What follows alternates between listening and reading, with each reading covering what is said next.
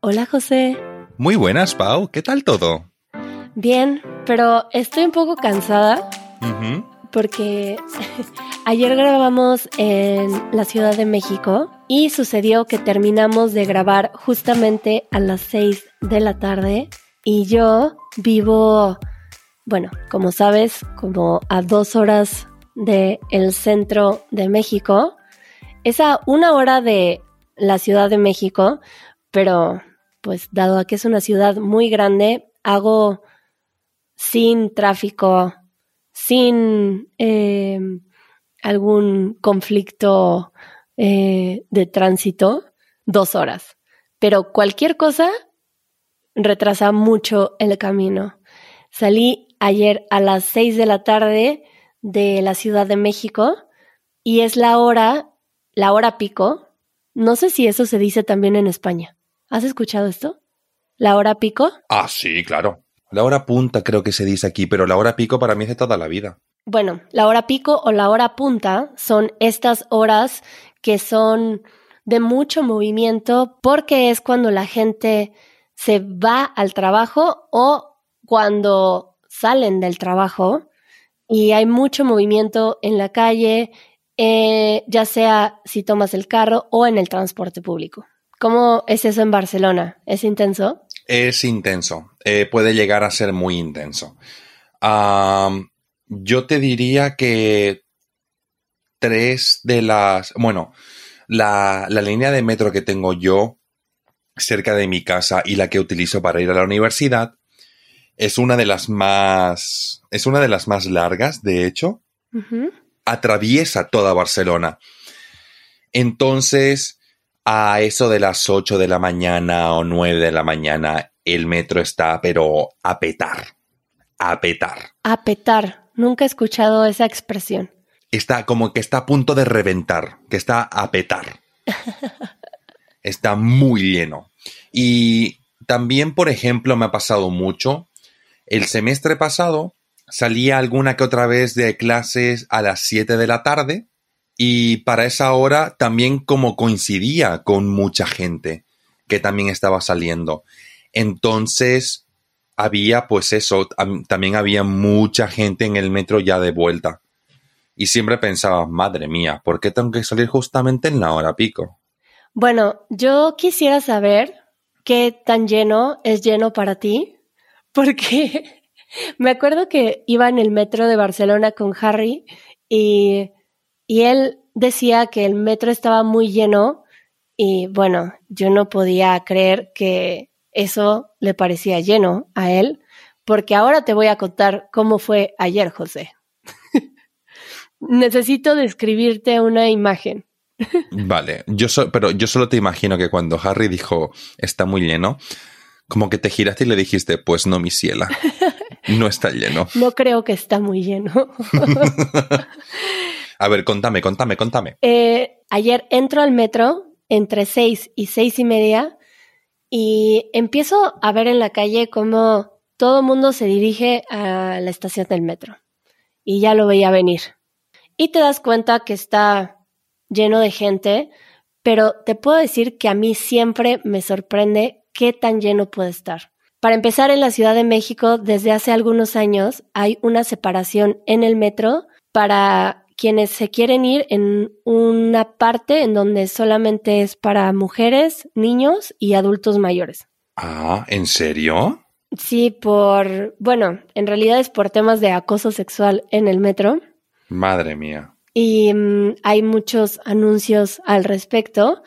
Y entonces, bueno, yo procuro irme en esa parte y empiezas a ver como una bola de gente intentando poner un poco de orden, pero tengo que decirles que en México la gente no está acostumbrada a, por ejemplo, esto de colocarte del lado derecho de la escalera si te vas a parar y que del lado izquierdo la gente avanza, es como algo que se implementó, es universal, pero en México no está muy arraigada esta educación. Entonces, podría decirte que de unos años para acá es un poco mejor, pero no existe este orden de que la gente se ponga de un lado de la puerta para que dejen pasar a la gente que está saliendo y los otros entran.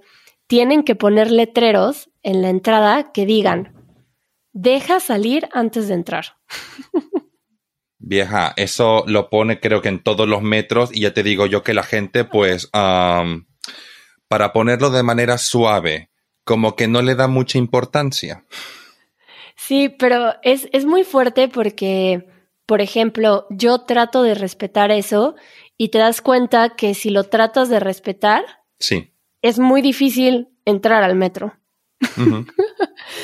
Entonces tienes que mantener el balance entre, pues sí, estar decidida a entrar, pase lo que pase, y y ser respetuosa con la gente. Em, creo que a mí me gusta hablar con la gente, como, como reírme un poco de la circunstancia, con, en este caso, con las mujeres a mi alrededor.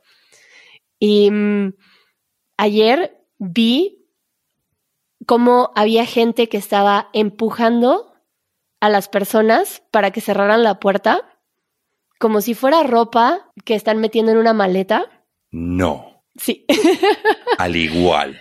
Y me estaba dando risa porque yo me preguntaba, ¿les habrán dicho como, empújame para que cierre la puerta? o, o cómo sucedió esto. Pero las que se quedaban fuera del metro estaban ayudando a que las que estaban en la puerta entraran, empujándolas. Hay personas que deciden entrar sí o sí. Hay gente que está aún fuera de la puerta y va a haber alguien que trata de colocarse en el marco y que claramente ves que están fuera de la puerta, pero están seguras de que van a entrar y lo logran. No, no sé cómo. Por determinación, determinación. pero entro yo al metro porque me esperé, pasaron como cuatro Imagínate si en Barcelona se desesperan con tres minutos. Sí. Yo esperé cuatro metros para entrar. ¿Cuatro minutos? No, ¿qué? Cuatro veces que vino el metro. No. Formada. No, Paulina, no. Sí. no. Y por fin entro y empiezo a sentir como me empujan por detrás a un nivel que llegó por un unos segundos no toqué el piso. ¿Cómo? Por unos segundos dije, wow, au, au, au. Ok, no estoy tocando el piso. Y luego ya caí, ¿no? Pero a mí me parece algo muy cómico porque yo ya no vivo en la Ciudad de México y además, pues mis horarios de trabajo nunca han sido los típicos de oficina. Entonces, pues no me toca muy seguido esto lo he visto varias veces, pero es que me impresiona cada vez.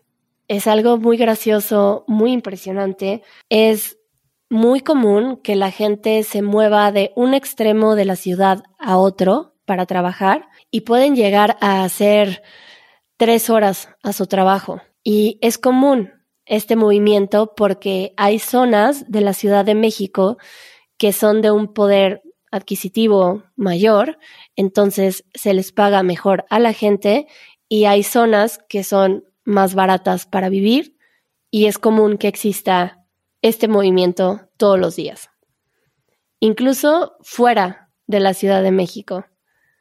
Y mm, hay mucho movimiento, aún cuando el metro está así de lleno, te aseguro que sales a la calle y el tráfico en carro está igual o peor. Dios santo bendito, pero qué agobio. Sí, hay un meme que vi hace poco que decía, recuerda que la Ciudad de México está a tres horas de la Ciudad de México.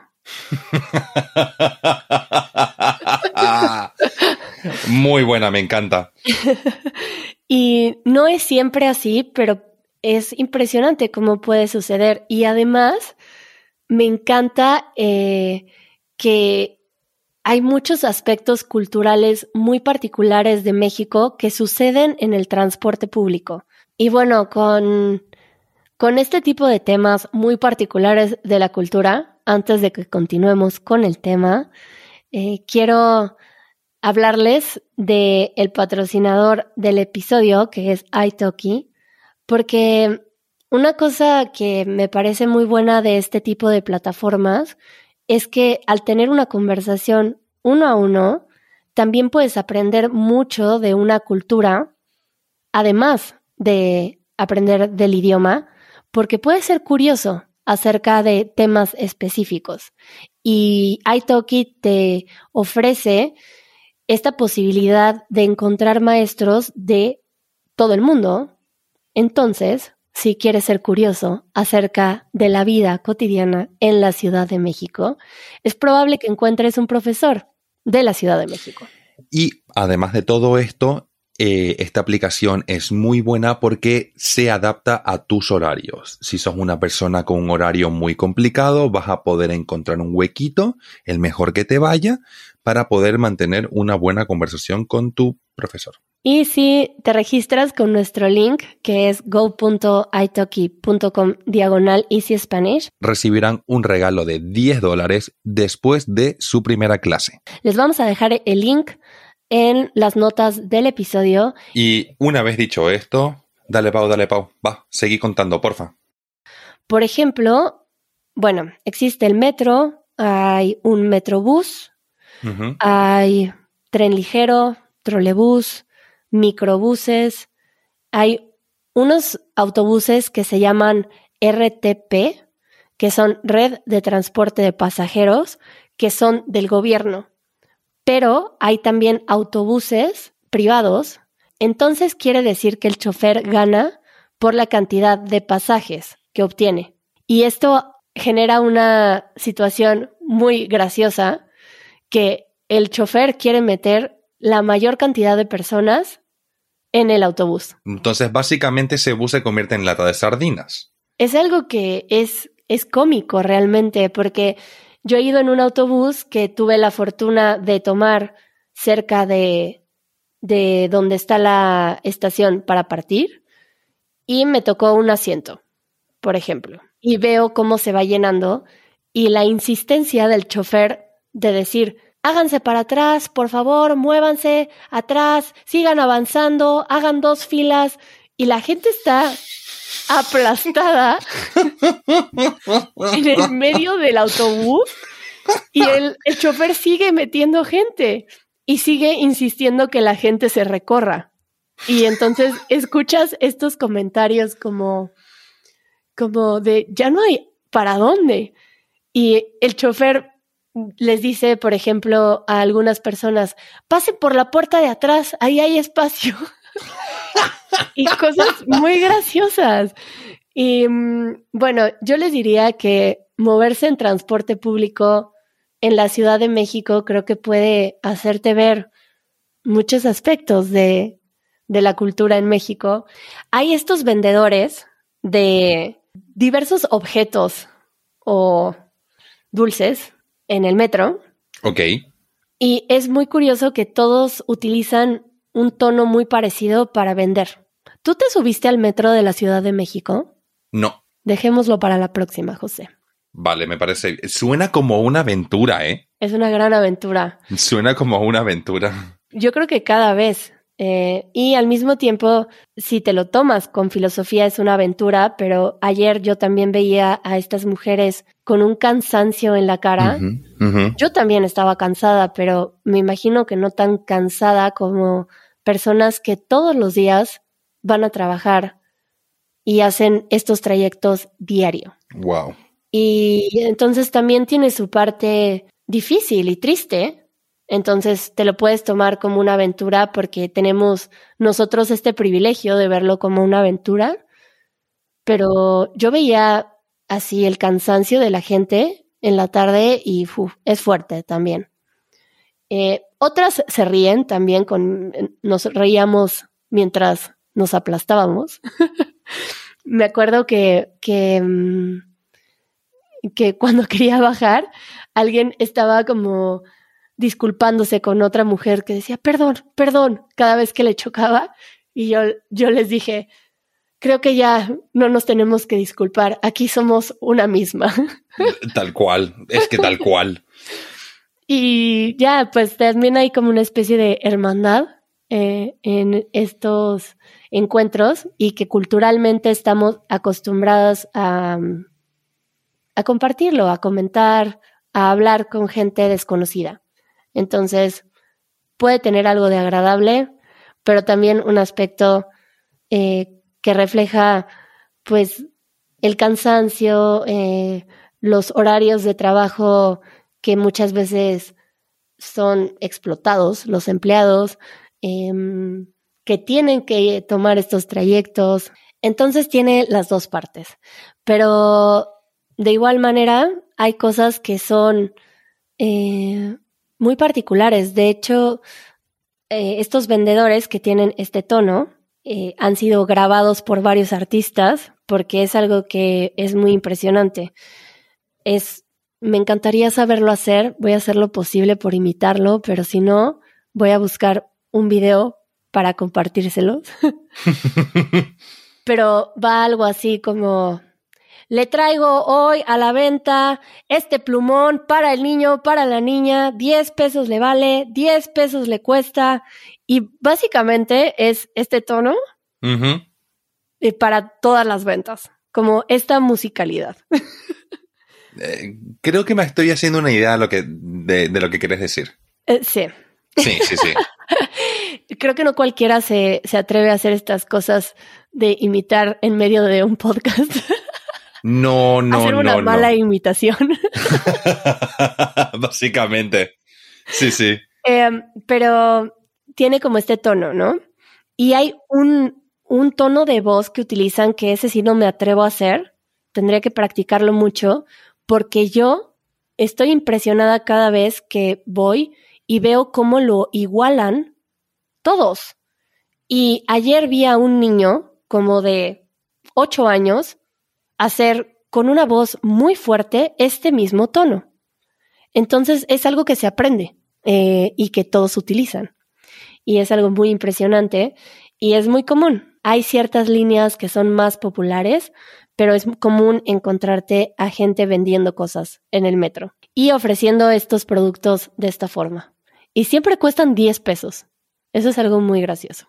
Ah, siempre podría decirte que en el 90% de los casos. Es como el precio estandarizado en el metro. Es que a mí ya me han entrado ganas de ir al metro, llevar 10 pesos y decir, a ver qué me compro hoy. Te puedes llevar una bolsita de, de, de monedas de 10 pesos. Ok. Y ves qué tienen, qué te van a ofrecer ese día. Hay cosas muy buenas, a veces, muy buenas. ¿Venderán nopal, nopales con chile, como lo que me trajiste? No. Nunca me ha tocado.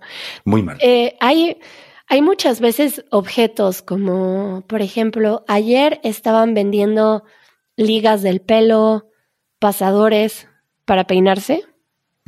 Em, que, vendieron también. Eh, delineadores para los ojos. Eh, a veces venden plumas de colores. Em, bueno, gel antibacterial o toallitas para limpiarte las manos, eh, antibacteriales. Em, de todo un poco, ¿no? De todo, de todo. Siempre es, es diverso. Ya ves. Eh, entonces, pues sí te recomiendo visitar em, las calles de la Ciudad de México con el metro incluido. Y bueno, aun cuando el metro es un medio de transporte para miles de personas diario en la Ciudad de México. Hay gente que no utiliza el metro, bueno, como en todas las ciudades, me imagino. Bueno, creo que ya les he dicho que el costo del metro de la Ciudad de México es de 5 pesos, lo cual equivale a 25 centavos de euro aproximadamente, 25 centavos de dólar, eh, lo cual es muy poco. Em, y entonces, pues es un método de transporte que, que se utiliza para no gastar en estos trayectos, Pero la gente que tiene un poder adquisitivo mayor trata de evitar el metro porque mm, podría decirte que tiene también fama de ser muy inseguro. Yo podría decirte que ha mejorado porque creo que la gente más joven lo está utilizando más o gente que está acostumbrada a moverse en el metro en otros países porque tienen un poder adquisitivo mayor. Claro. Llegan a México y les parece más normal utilizar el metro. Aún así, siendo que el metro transporta miles de personas, es impresionante que también hay mucha gente que se mueve en carro en la Ciudad de México y que yo creo que si no estuviera así de lleno el metro, pues igual sería horrible la calle, los carros. O sea, es muy impresionante la cantidad de gente que se mueve dentro de la Ciudad de México. Es que yo creo que ahí le has dado en el clavo, es la cantidad de gente. Es que hay demasiada gente. Sí. Y, o sea, es que, uff, utilizar el transporte público en hora pico es que yo creo que es lo peor. Creo que es lo peor, creo que es un agobio descarado. Además, claro, estar con tanta gente junta acabarás sudando eh, y te sentirás incómodo. Es, es horrible, es horrible. Sí. Entonces, pues eh, es necesario para mucha gente, sobre todo gente que tiene salarios muy pequeños y que esta es la forma en la que se tienen que transportar. Y, um, y por otra parte, te podría decir que el metro es muy eficiente.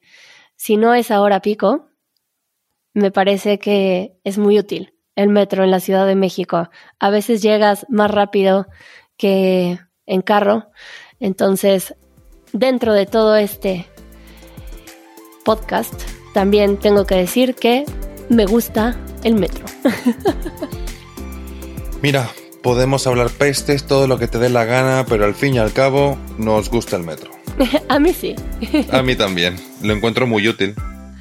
Bueno, pues creo que podríamos hablar más de esto, pero por el momento, José, dejémoslo aquí. Perfecto, Pau. Pues nos vemos a la próxima. Adiós. Adiós.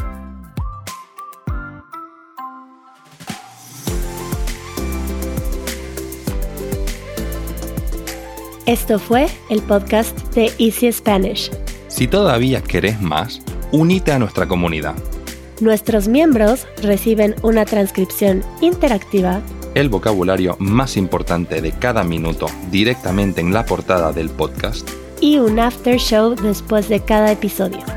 Para más información, visita easy-spanish.org diagonal community.